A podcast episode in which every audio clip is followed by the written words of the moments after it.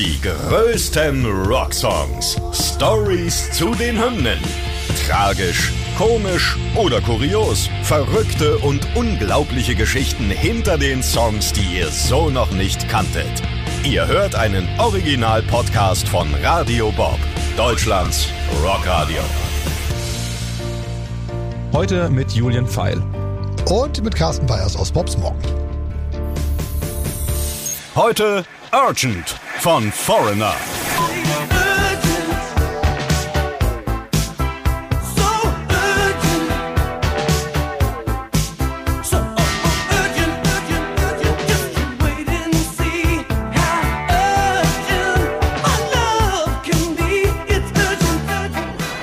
Ja, wir kümmern uns heute um einen echten Classic Rock Klassiker. Urgent, ja, das ist äh, wirklich, finde ich, eine sensationelle Nummer von Foreigner. Und ähm, es ist ein Song mit ACDC Power. Also so könnte man ihn vielleicht äh, bezeichnen. Äh, gucken wir uns aber gleich mal ein bisschen genauer an, wenn wir uns mal die Produktion des Songs angucken. Fest steht, äh, dass es auf jeden Fall einer der liebsten Songs äh, vom äh, Kopf der Truppe war von äh, Mick Jones oder immer noch ist. Genau, und aber bevor wir auf den Song eingehen, müssen wir erstmal die Bandgeschichte vor ihrem vierten Album beleuchten. Das ist nämlich gerade Ende der 70er und Anfang der 80er Jahre und da ist ordentlich was los. Bevor sich Foreigner an ihre vierte Platte machen, gibt es nämlich einen klaren Riss in der Band. Gitarrist Ian McDonald und Keyboarder Al Greenwood haben ordentliche künstlerische Differenzen mit den beiden Bandleadern Mick Jones und Luke Ram. Und ja, schon seit längerer Zeit würden McDonald und Greenwood da gerne mehr Lieder von sich selbst auf der Platte finden. Schlussendlich werden aber eigentlich fast nur Songs von ähm, Jones und Graham auf die Platte gepresst. Und es resultiert natürlich in Frustration und so eine ja, kleine Grabenbildung zwischen diesen beiden Parteien. Und nach dem dritten Album Head Games und der dazugehörigen Tour kommt es dann, wie es kommen musste. Nach außen hin hatte man die Harmonie noch so ein bisschen aufrechterhalten können, aber jetzt ziehen Mick Jones und Luke Graham die Reißleine und ja, kicken im Prinzip ähm, die beiden Gründungsmitglieder McDonald und Greenwood einfach raus. Ja, die Meinungen dieser beiden Parteien gehen nach der Trennung dann natürlich auch stark auseinander. Für Jones und Graham war die Trennung absolut notwendig und zum Wohle der Band. Die wollten sich einfach musikalisch weiterentwickeln. Und McDonald und Greenwood fanden das aber irgendwie natürlich unnötig und unfair. Ja, das Ergebnis ist aber das. Jones und Graham hatten die hundertprozentige Kontrolle ab sofort beim Songwriting. Und äh, ja, es ging halt darum, der Band und der Musik wieder ein schärferes Profil zu geben. Das haben sie gesagt. And, and these particular guys were, were into it, but, but they were playing the same stuff they played two albums ago, you know, just noodling, same sounds. We were growing and we needed to grow. And they were not growing. They were actually holding us back. Ja, das war also eine Neuerung, muss man sagen. Wir hatten diese beiden Hauptsongwriter und außerdem hat man sich allerdings auch Unterstützung von außen reingeholt für die Produktion. Jones war immer schon Mitproduzent der Foreigner Platten. Äh, das war für ihn wichtig, dass er da immer die Finger mit im Spiel hatte. Aber ähm, er hat auch für jedes Album immer neuen Produzenten verpflichtet. Die Idee dahinter war, einfach mal eine andere Meinung zu hören. Also er fand sich selber schon recht gut als Produzent, hat aber gesagt, gut, ist schön, wenn man auch noch irgendwie mal jemanden anderen äh, holt. Und ja, da sind sie auf die Idee gekommen, sich Matt Lang zu holen. Und ich meine, das ist ein großer Name. Der hat unter anderem ja auch schon mit ACDC gearbeitet. Und ja, vielleicht äh, kann er auch dem Song so ein bisschen ACDC äh, Drive verpassen. War vielleicht auch die Idee damals. Ja, genau. Mick Jones kennt Lang schon etwas länger und ist von dessen Arbeit auch absolut überzeugt. Und was man vielleicht auch noch wissen sollte, Matt Lang ist ein absolutes Arbeitstier und zusätzlich auch noch ein absoluter Perfektionist. Und deswegen ist seine erste Maßnahme Maßnahme.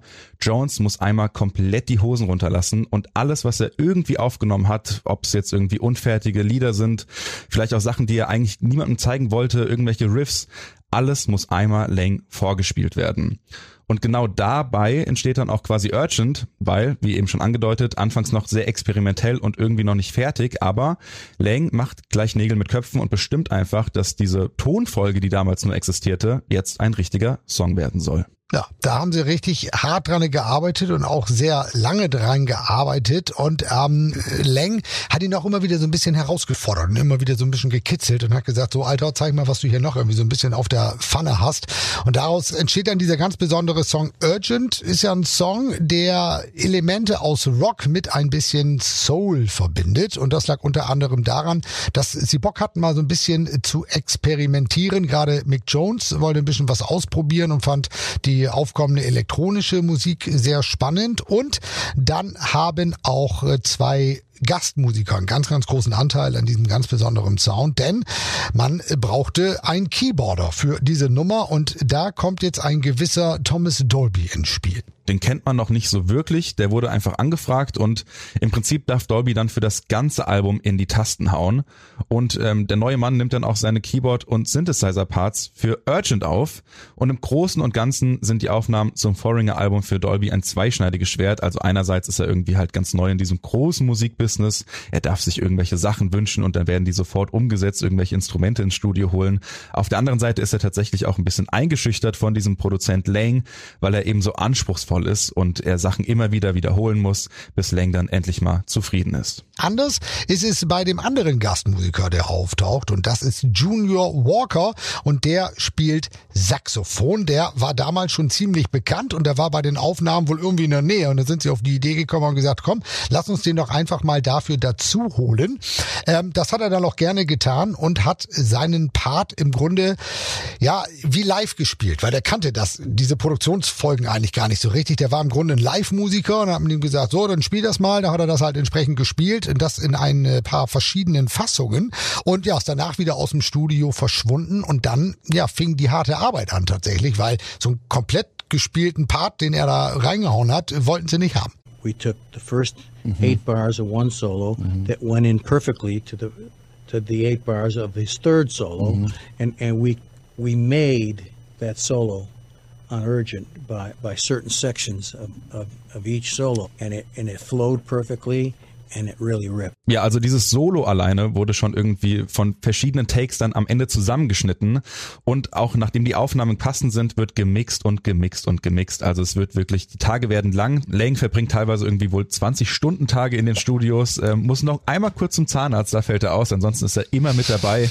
Und auch die anderen Beteiligten sind wohl eigentlich nicht mehr aus dem Studio wegzubekommen, die schlafen teilweise sogar da. Es gibt noch so eine kleine Anekdote, an einem sehr schönen Tag hat äh, Matt Lang wohl einfach mal eine Stretch-Limo bestellt, weil er gesagt hat, naja, was machen wir an so einem wundervollen schönen Tag hier im Studio? Dann ist die gesamte Mannschaft ähm, Frisbee spielen gegangen im New York Central Park. Aber nach fünf Minuten ist Matt Lang dann wieder aufgefallen, Moment mal, wir müssen ja noch ein Album fertigstellen, was machen wir im, im Park und spielen Frisbee und dann sind sie direkt wieder an ins Studio zurück. Also man kann sich ungefähr vorstellen, wie anstrengend das damals war. Ja, wir haben vorhin schon gesagt, er war ein echtes Arbeitstier und das hat er da auch absolut wieder bewiesen. Aber insgesamt muss man sagen, dass sich der ganze Einsatz ja gelohnt hat. Ich meine, was ist hinten bei rausgekommen? Wirklich ein legendärer Titel, ein echter Evergreen. Weiß nicht, kannst du in der Fußgängerzone wahrscheinlich irgendwelchen Menschen vorspielen und auch wenn sie nicht genau wissen, dass es urgent ist, werden sie aber sagen, okay, diese Nummer, die kennen wir. Und dementsprechend äh, ist es auch einer von Mick Jones liebsten Foreigner-Songs. Also immer geblieben. Ja, aber nicht nur bei ihm, sondern auch bei den Fans ist der Song extrem erfolgreich und beliebt. Damals Platz eins in den Billboard Mainstream Rock Charts und auch in Kanada und Südfrankreich extrem erfolgreich. Aber auch das Album vor war super erfolgreich. Die Platte hat sich allein in den USA über sechs Millionen Mal verkauft und war insgesamt auch zehn Wochen auf Platz eins der Billboard Charts. Also ordentliches Ding auf jeden Fall. Die größten Rocksongs. Stories zu den Hymnen. Ihr wollt mehr davon? Bekommt ihr jederzeit in der MyBob App und überall, wo es Podcasts gibt. Und die geballte Ladung an Rocksongs gibt's nonstop in den über 40 Rockstreams, in der App und auf radiobob.de. Radio Bob. Deutschlands Rockradio.